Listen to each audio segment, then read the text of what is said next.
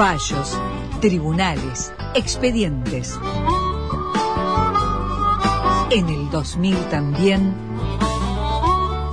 Juan Cruz Varela. De justicia y otras malicias.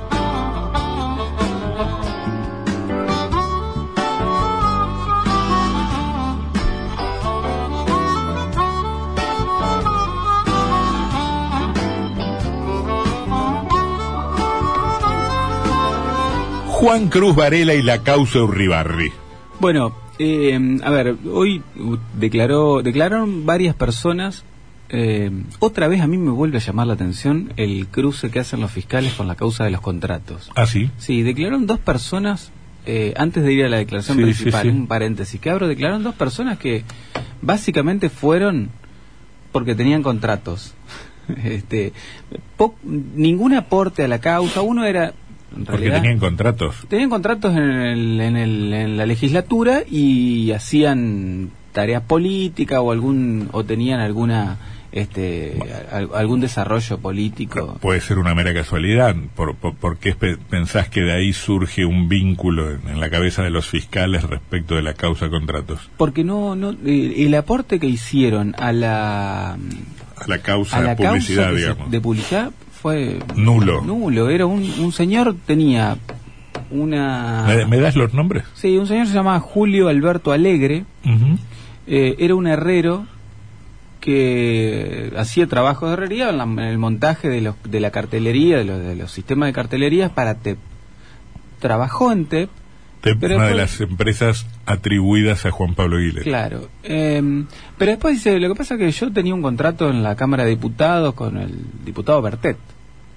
Ah. ¿y qué, qué hacía para Bertet? Bueno, le hacía mandados. Pero Le- le ¿qué- compraba puchos. ¿Y qué tipo de mandados? Bueno, no viene al caso, dijo el hombre. no viene al caso Entonces, deci- decidiendo qué cosa era importante para el tribunal y qué metió- cosa. en- entonces introdujo Cuyo y dijo, mire, este, sabemos que este hombre tiene un contrato, está mencionado en, en otra causa que, pu- que es pública, este, precise cuál es el interés que tiene en Claro. esto. Bueno, ¿Y quién preguntaba ahí? eh, la fiscalía. Y tanto a este hombre como a un señor eh, que se llama Luis Fernández, eh, lo que le, lo, lo que decían, lo que, lo que les, digamos, el- lo sustancial es que si bien tenían alguna relación con la empresa co- o con la familia Aguilera o con la empresa TEP, eh, cobraban en efectivo y tenían un talonario, un facturero, de esos que se hacían antes, ahora con la factura digital Ajá. ya no, no existen más, pero Sí. es, en un talonario de facturas que ellos dicen no haber confeccionado, que los tenían este, en un caso en la casa de Aguilera y en el otro caso en la, impre- en la imprenta, eh, y cobraban con cheques o, o en mano.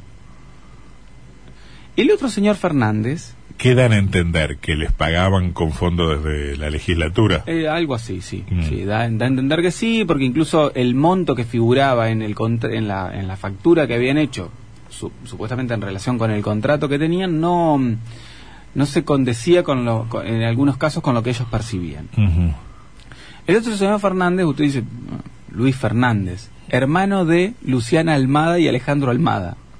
Luis Fernández es hermano de Alejandra Almada. Alejand- Alejandro Almada y, y Luciana Almada. La, Luciana Almada, Luciana es, la Almada pareja de- es la esposa de de Aguilera, Aguilera. Y Alejandro Almada es el cuñado de Aguilera. Este hombre sería una especie, sería cuñado de Aguilera. Sí, Eh, es una, una suerte de hijo no reconocido del policía Almada. que es el padre de ellos, eh, que también tenía un, fac- un fac- un talonario de facturas y em, su vinculación es que él trabajaba en, la, li- en, una, de las libre- en una librería que tenía Luciana Almada, ah, sí, sí, sí. eh, que se llamaba Alfa. ¿No era la librería que estaba en 9 de julio y Gualeguaychú, 9 de julio y Gualeguaychú, puede ser? Sí, Sí, claro. sí. Mm. Eh, y también tenía un contrato en la Cámara de Senadores que él, o en la Cámara de Diputados. Otra que IFE y Repro, Bueno. ¿no? ¿Cuánta gente trabajando en empresas privadas eh, a las que no les pagaban sus patrones privados sino el Estado? Claro, y, y de nuevo, este el aporte que, que hicieron a esta causa fue, yo creo que nulo. eh, salvo para justificar que en el allanamiento se habían encontrado estos, estos, estos talonarios de facturas que son elementos importantes para otra causa. Me da la impresión a mí. Tal vez está pensado en esos términos, ¿no? Sí, a mí me parece que también es, eh, es, es parte de una estrategia que a veces despliega el Ministerio Público Fiscal que tienen absolutamente cercenada la posibilidad de dar información a los medios porque los, los def- las defensas están eh, permanentemente encima de que cualquier información que sale, de dónde sale. Es una filtración. Eh, Entonces, para no para evitar ese tipo de filtraciones, utilizan algunas audiencias que son públicas para contar estas cosas. Sí, ¿Te sí, parece? Sí, sí, sí, sí. ¿Sí? Sí. Ha pasado.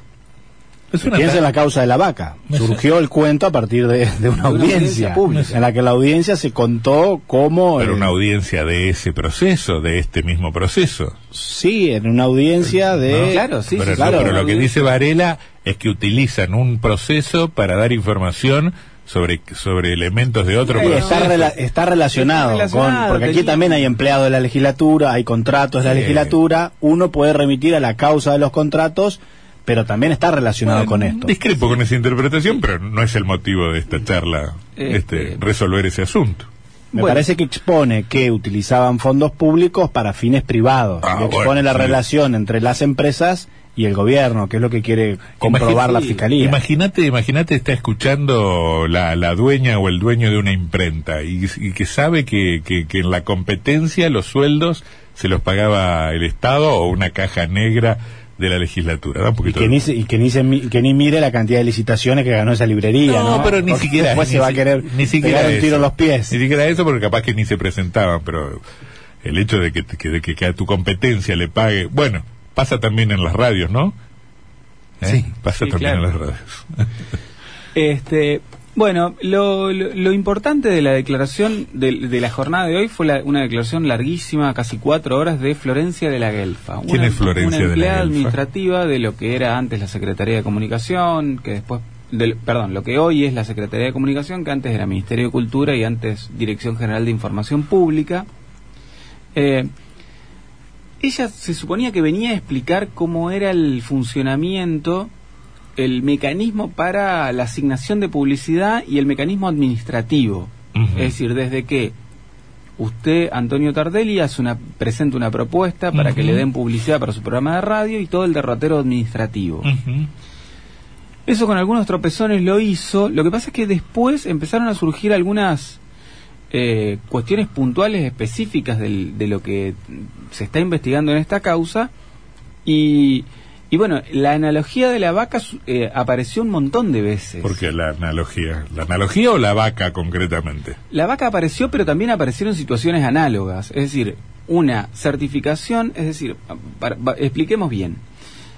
Cuando a uno le dan una publicidad en una, en la, mm, en en este caso eran carteles en las rutas, Ajá. la persona que, que tenía esa, que cobraba por esa publicidad debía todos los meses presentar una fotografía que certifique que el cartel estaba en la ruta.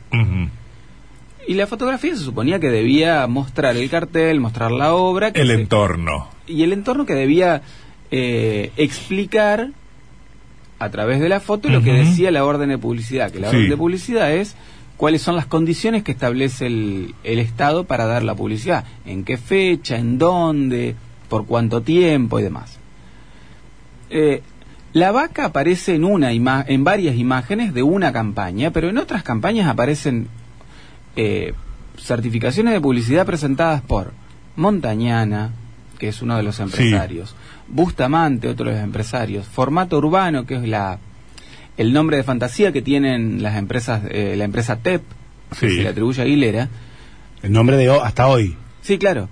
Eh, en varias campañas aparece presentada la misma, en varias certificaciones de estas empresas aparece la misma fotografía. Entonces, la pregunta que se le, que se le hacía era, ¿cómo puede ser esto? Eh, Presentaban siempre la misma, siempre digamos. la misma foto, sea Martínez, Tardelli o Varela. Mm. Y lo que dice... O sea que era una UTE, una unión transitoria de empresas. El, el problema es que el Estado le había dado a Martínez por un lado, a Tardelli por el otro y a Varela por el otro. Mm. Entonces, eh, la, la, la- la campaña no puede ser la misma. Es decir, Si a usted le dieron un, a- eh, la posibilidad de hacer un aviso publicitario en la ruta 32, tiene que traer una foto de la ruta 32, Tarde de, de la ruta 127 y Varela de la ruta 12. O sea, mostraban siempre el mismo cartel. Siempre el mismo cartel. Eh, el abogado Cuyer nos diría que planteamos esto porque desconocemos el mecanismo de funcionamiento de la publicidad estática donde hay tercerizaciones y contratos que se hacen con unos para que la tarea la despliegue otro. Tal vez esa podría ser una explicación. Eh, Medio no, rebuscado. Si, la- si, si el cartel tiene que estar en la ruta 12, Tiene que estar en usted la ruta tráigame 12. un ca- foto de la ruta 12 y el de la ruta 127 también y el de la ruta 4 también. Porque justamente la certificación es para que verificar que eso exista. No, por porque si no algún cartel no se coloca y se cobra igual. Voy a ser de abogado del diablo. Voy a ser de abogado del diablo. Perdón, antes que eso, Sí. había una persona encargada de verificar cartel por cartel y ruta por ruta que eso se cumpliera. Claro. Claro, ahí hay un problema. Hay un problema, de, digámoslo así. Que no tenía ninguna relación con estas empresas. No, no, que era un empleado del Estado. Claro, sin relación con estas empresas. Hasta donde se sabe no tenía relación. Qué pregunta maliciosa la de la de Martínez. Es que están surgiendo relaciones. Esta, esta señora de la Guelfa que, de- que declaró hoy era una empleada del Estado, pero a la vez em, la empresa eh, TEP Mm. le pagaba un sueldo. Bueno, lo que vimos la semana Y eso pasada. aparece en la contabilidad de la empresa. Lo que vimos la semana pasada de Pereira. No, no sabemos si Pereira es empleado del Partido Justicialista, socio de Aguilera o dueño de la empresa publicitar que contrata, que vende, que le vende a Aguilera en tanto representante del PJ Publicidad, pero además Aguilera es el garante de su local de alquiler. Es como que, como que los planos están muy mezclados. Sí. Muy mezclados. Y acá también, acá la, la, el hecho de que la empleada, que además trastabilló mucho, porque le... Ah, Digo, voy a ser de abogado del diablo, porque, eh, qué sé yo, yo lo que conozco es este, todas las certificaciones de aire que hace este programa y la radio en general están bien hechas, están bien hechas. porque además si podrían- podría le hace bien, se la rebota. Se te la rebotan, es cierto, te la rebotan. En algunos casos, te la rebotan. Eh, no sé si, eh, digamos, esa norm- lo que quiero podría ser un desarrollo mucho más largo para llegar al mismo lugar. El lugar al que quiero llegar es esa, esa falla en el, en el producto certificación es este mm, evidencia de que estamos frente a un delito. Eh, Porque yo podría decir, y podría ser descuido, negligencia, eh, falta de capacidad, recurso humano incompetente, apuro, pero no una estafa en gran escala. Y me parece que justamente de eso trata este juicio, Sí. de probar que detrás de esa de esto había una maniobra para si- quitar recursos que eh, se utilizaron mal y favorecieron a determinados empresarios ligados al poder. Mm. Parece que eso es lo, lo central del juicio. Puede ser un error, el dato solo de que se, se tome mal una certificación, ¿puede ser un error del Estado? Sí. Yo- ¿Sabes por qué Porque te lo pasa mil veces y en el Estado también se cometen errores. La administración pública puede cometer errores. ¿Sabes por qué te lo planteo? Suponete que vos este, tenés que certificar una publicidad en proyectar, ¿no? Y tenés que... Y le decís al dueño de Canal 9, eh, señor dueño de Canal 9, mire, yo pasé este spot de 45 segundos. ¿Me firma la certificación de aire? ¿Vos estás seguro que alguien del canal estuvo monitoreando para ver si esa certificación de aire pasó? En Canal 9 es bastante profesional, y Sí, capaz que sí. Pero, en la en inmensa mayoría... no. No puede ser, por eso hay Alca- errores. alcanza con la firma del dueño del medio para certificar una publicidad que pudo no haber salido. Sí, el- quizá el gobierno puede tener otra instancia de control y demás. Sí, creo que no la tiene. Creo Bueno, que no la tiene. Acá lo que debía haber es esa instancia de control, tanto in situ, es decir, había una persona encargada de ir cartel por cartel, digo, por más insalubre que suene esa tarea, era para lo cual estaba contratado y para lo cual se le pagaba a esta, a esta- a esta persona. Mm. Eh, y eso lo que uno puede inferir es que o esta persona iba y constataba y los carteles estaban, y lo que no hacía era la, lo, lo que la que no hacía eso era la empresa de ir mes a mes cartel por cartel a la hora de llevarle la certificación al Estado o bien los carteles no estaban. La defensa dice que estaban los carteles. Eh, esta mujer que declaró y dije, mi, mi función era administrativa, yo no iba, Baez no iba, Urribarri no iba, yo no, no- a mí me traían la- las impresiones y en algunos casos nosotros las devolvíamos porque no eran claras, no se ve, no se veía claramente, pero y tampoco veíamos si mes a mes se repetía la misma imagen. Ujú. En un segundo continuamos con los alcances de la audiencia de hoy en el mega juicio Urribarri. Me redondea mega causa Urribarri. Redondeo. Eh, le decía, la pasó mal esta empleada porque en el interrogatorio, eh, usted vio cuando sabe que tiene alguna información que mejor no dar. ¿Mm? Ajá. Bueno, Ah, vos decís que Es- eso es lo que le pasaba a esta chica. es mejor, si, si- si uno va con esa postura, tratar de no negar lo obvio o, o aquello en, en lo cual usted sabe que el, el resto sabe Mm. qué es lo que pasó. Bueno, a esta, a esta mujer le preguntaban, por ejemplo, si tenía vinculación con la empresa TEP, decía que no. Entonces le mostraban los mails, le mostraban los mensajes de WhatsApp que cambia- intercambiaba con la contadora, le preguntaban si iba o no iba, ella decía que no y de- le- después le mostraban los mensajes donde decía estoy yendo. Eh, le preguntaban si... si Había un- pero apareció algún recibo de sueldo o algo no, así. No. Ella lo que dijo es, en realidad, primero dijo que no tenía, que, que- que no cobraba de, de- de las empresas, después cuando le mostraron es- esa La evidencia. la evidencia, terminó diciendo, bueno, lo que pasa es que yo lo ayudaba a, a- a Emiliano Jacopuzzi y Maximiliano Sena, que son ¿Quiénes los, son los titulares de Nexitep? Exactamente. eh, a, a emprolijar la documentación que tenían que presentar ante otros organismos.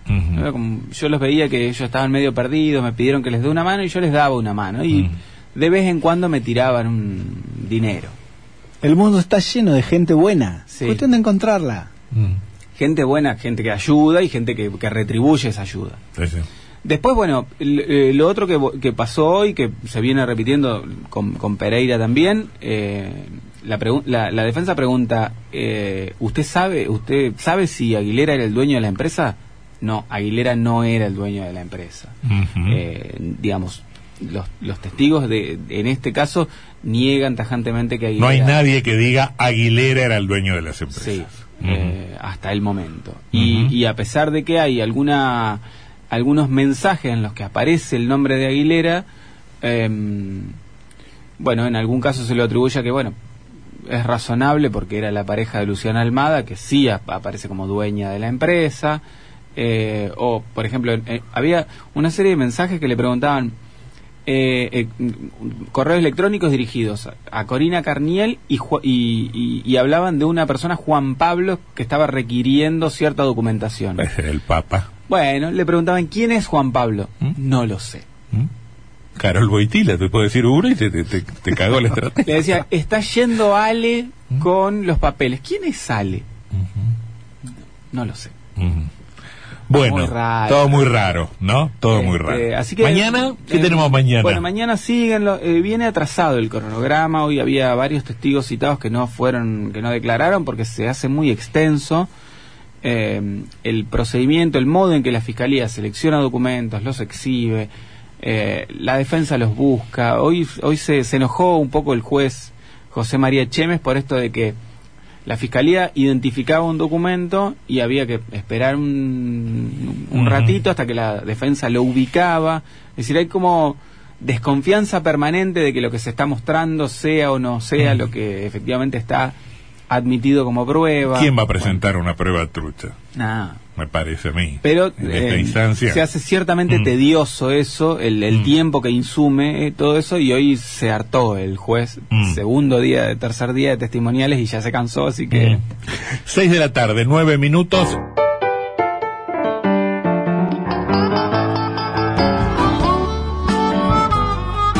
De justicia y otras malicias. Juan Cruz Varela.